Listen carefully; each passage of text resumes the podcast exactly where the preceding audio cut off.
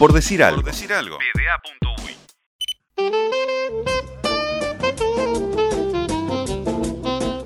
No tan distinta a la postura de Felipe para salir al aire, quien le falta que le sirvan un whisky, porque la verdad que está despatarrado, apoyándome las patas encima de la mesa, no tirado toma para whisky, atrás, Felipe, ¿no? metiéndose los dedos en la boca. ¿No este, toma whisky, Felipe? Pero tengo salud na- naranja.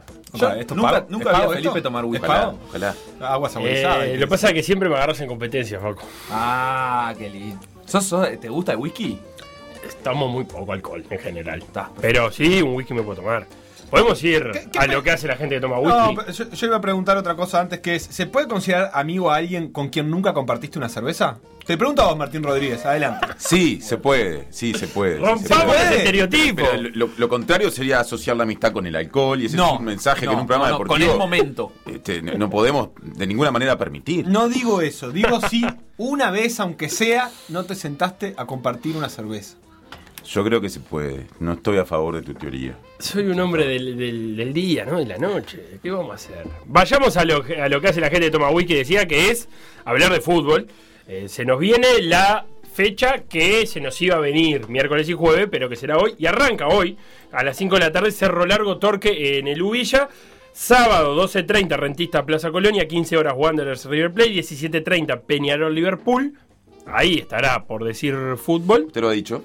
Y el domingo, 12.30, Boston River, Fénix, 15 horas, Danubio Defensor, 17.15, Deportivo Maldonado Progreso, 20.15, Nacional Cerro y volverá a estar por decir fútbol.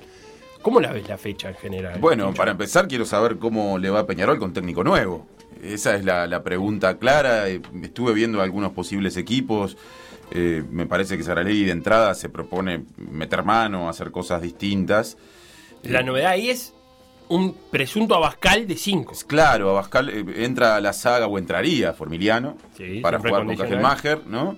Este, Giovanni González por la derecha, Piquerés por la izquierda, eso no, no cambiaría más allá de la- del ingreso de Formiliano. Y Abascal va a la mitad de la cancha con el cebolla de arranque. Se carga a Badoch Claro, que Y a Trindade. y a Trindade. Sí, sí, a mí lo de Bado me sorprende menos. A mí me dio la impresión durante los partidos que hemos visto en las últimas semanas que nunca estuvo en un gran nivel. Quizá tampoco en un nivel malo, pero a lo que voy es a que no me dio la impresión nunca de que fuera inamovible como lo era para el técnico anterior, para Forlán. Me sorprende más lo de Trindade en el sentido que venía jugando mucho y creo que venía teniendo mucho protagonismo defensivo y también a veces ofensivo, ¿no? Un jugador con mucho despliegue, corre mucho la cancha. Este, pero Saralegui claramente no llegó para hacer una transición eh, cuidadosa entre lo que había y lo que hay, sino que viene, me parece, con la intención de dar un golpe de timón fuerte en una tabla que lo agarra siete puntos abajo del líder, a falta de seis fechas para el final. Está Tiene- difícil la Sí, situación. tiene pinta de 4-4-2, ¿no? Con Pelistri por un lado, Terán Sí. por el otro, Torres y Chisco. Sí, o de 4-2-3-1, que no deja de ser un poco lo mismo.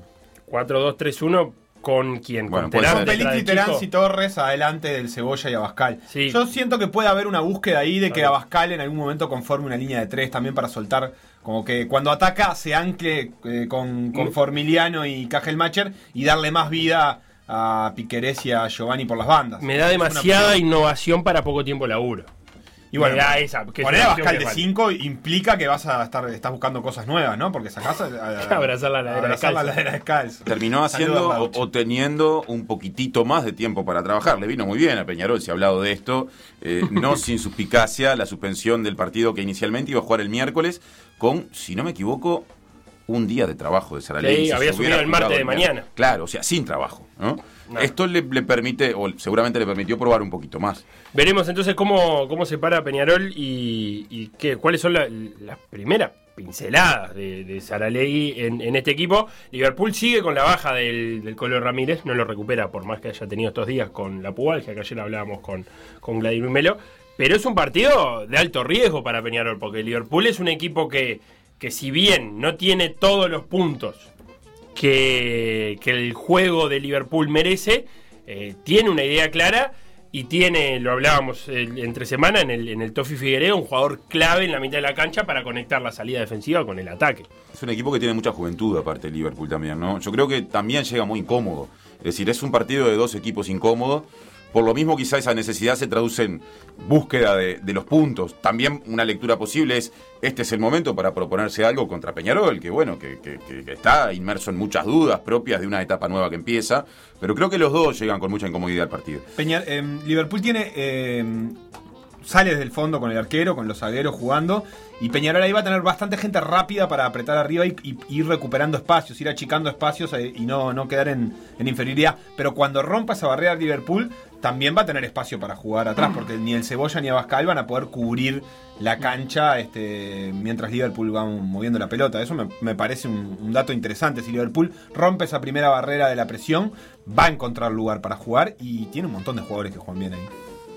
La transmisión de Por Decir Fútbol a las 16.30 del sábado Sí. va a arrancar casi que, quizás todavía con el partido Wanderers River Play eh, en, en- en el final o en los minutos finales.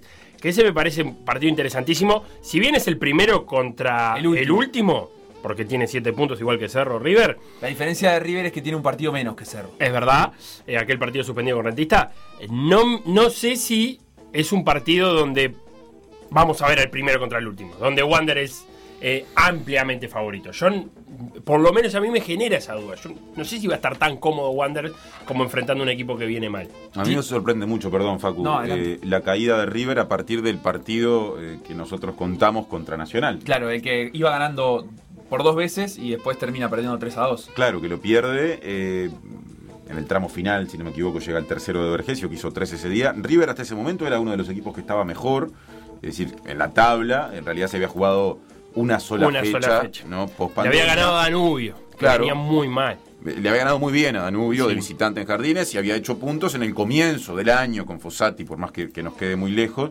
Y me llama la atención la caída, es decir, me pregunto qué le pasó. Evidentemente, nuestra atención puesta en los partidos de los grandes fin de semana tras fin de semana no- nos quita esa posibilidad de conocer más lo que le pasó a River, que dicho sea de paso, en poquitos días va a estar frente a un grande de nuevo. Hizo un, un punto de 9 nada más. De 12. Eh, En realidad el de rentistas no lo cuento. empató con, No, em- perdió con con la- Boston, perdió con Deportivo Maldonado, eh, se le postergó el partido con rentistas, perdió con Cerro Largo y, ahora va a el con yo estoy contando el partido contra Nacional. Como Ah, bien, un punto de 12. Eh, los últimos 12 hizo un punto. Y te iba a decir, el último partido con Cerro Largo, que yo lo vi un rato, jugó 30 minutos con dos de menos, no con uno, con dos. Y Eh, no le hicieron un gol. y no le hicieron un gol y tuvo chances. Y tuvo chances. Y tuvo chances, eh, 9 contra 11. eh, por eso te digo que yo tendría cuidado con este River Plate de 7 puntos. No me parece que sea un equipo eh, hundido. La pregunta que yo me hago es, eh, vos hacías la pregunta si, que si, si el partido sería el del primero contra el último. Eh, hay un partido en este campeonato que la verdad es que viene bastante entreverado, en donde sí se podría ver realmente esa diferencia. Yo creo que no hay equipos, tal vez Cerro es el que Sí. está más flojo. Y el Danubio, Sí, previo pero- a cambio de técnico, era un equipo también que no veías por dónde podía llegar a ser. Pero los demás todos le pueden complicar a cualquiera. No está tan claro quién es el, el mejor del torneo, ni, ni que haya diferencias tan marcadas, me parece. Sí, ahí hay un atractivo muy fuerte. Yo creo que la mayoría de los partidos que vemos no solo presentan cierta paridad, sino que inclusive en la vista más larga vos te das cuenta que se dan cruces de resultados, un equipo le gana a otro, y eso no necesariamente se traslada a cierta lógica en los partidos que vienen después. Y ahí está el gancho de este, de este partido. Una cosa más con respecto a, a River y Wander. A Wander lo vimos el fin de semana pasado contra Peñarol. Eh, nos llamó mucho la atención la intensidad del equipo en general, ¿no? Este, inclusive algunos jugadores que yo por lo menos no había seguido o no conocía, este, como el lateral derecho Couto, que hizo un partido muy interesante, por poner simplemente un ejemplo, yéndose arriba.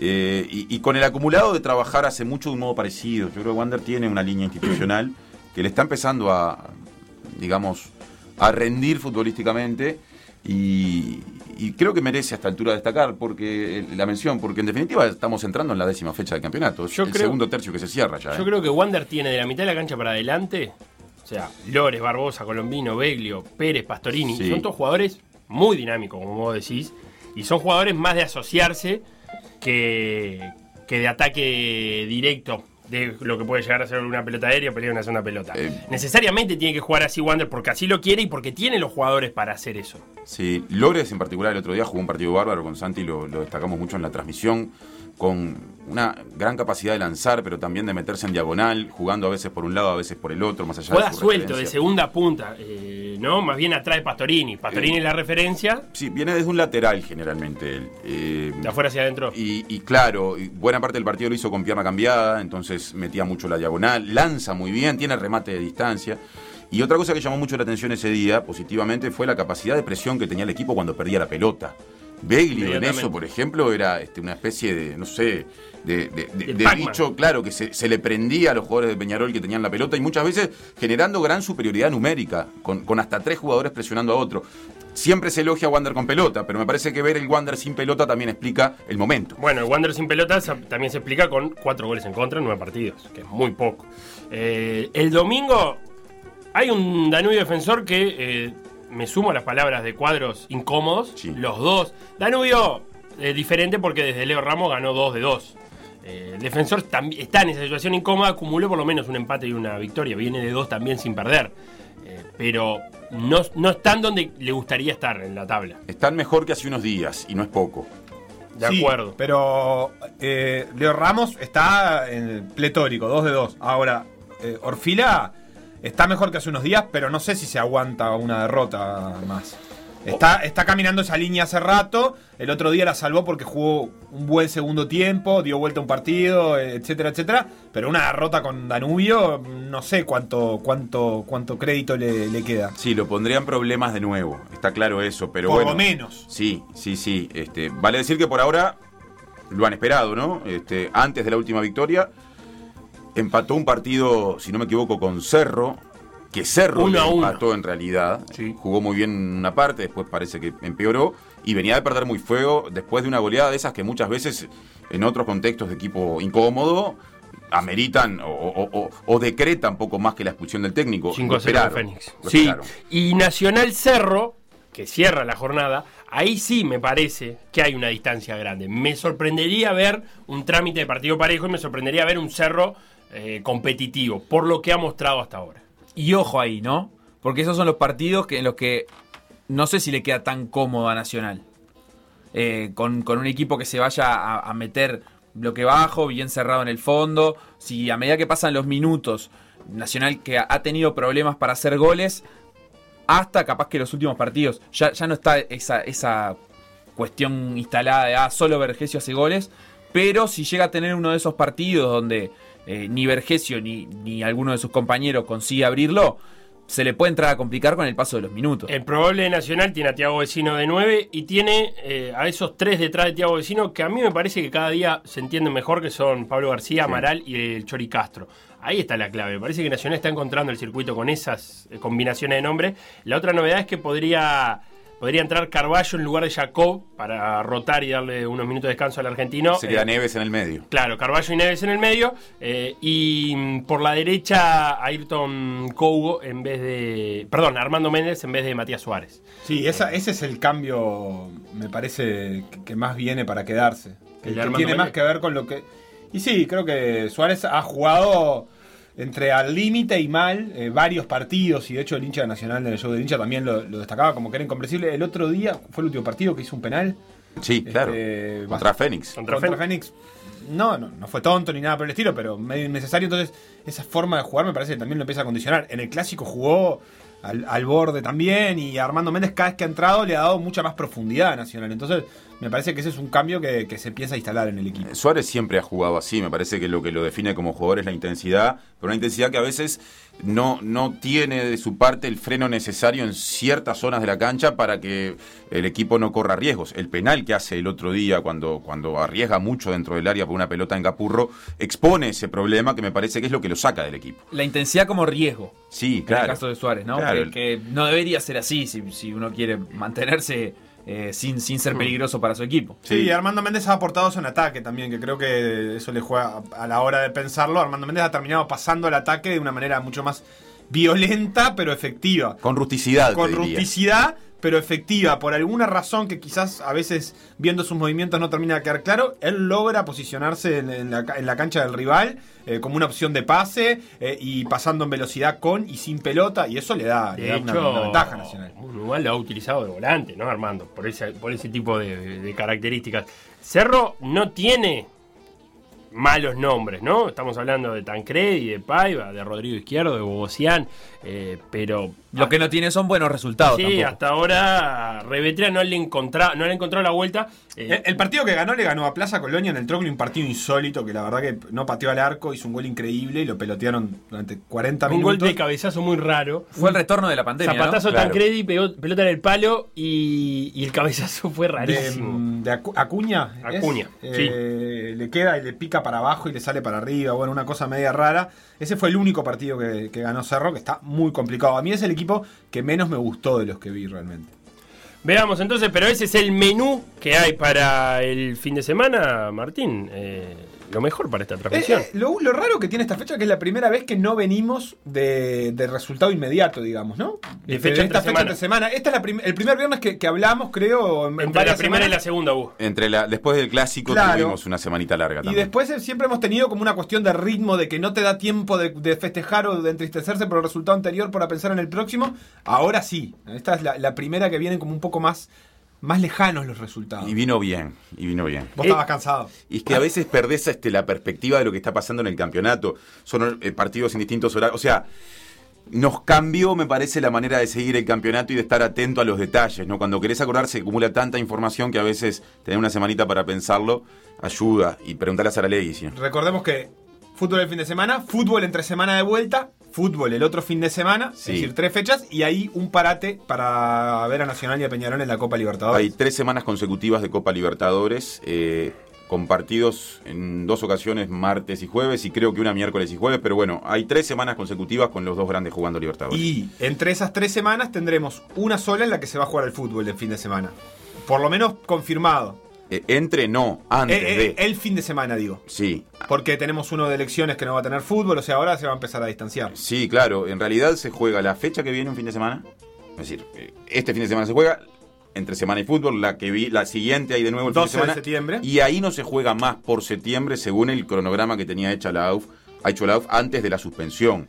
Y El- creo que eso no lo van a La cambiar. mesa ejecutiva el otro día estuvo advirtiendo que iba a, a pedir que el fin de semana del 19 y 20 de septiembre se pueda utilizar para una fecha que sabía que los grandes, como viajaban, no querían jugar, pero que visto esta situación y que el otro fin de semana claramente no se puede por las elecciones municipales, eh, iban a proponer que se disputara la fecha que creo que sería la 14 Claro, en ese caso. inicialmente la estaba 13. previsto que la 14 y la 15 quedaran para octubre. Hay que ver si se hace ese cambio o no, que por ahora no se ha hecho Para formalmente. que la 14 y la 15 queden para octubre se necesita ahora usar ese fin de semana para que se juegue la fecha 13. Claro. Eso es lo que Claro. propondría la mesa Bien. ejecutiva.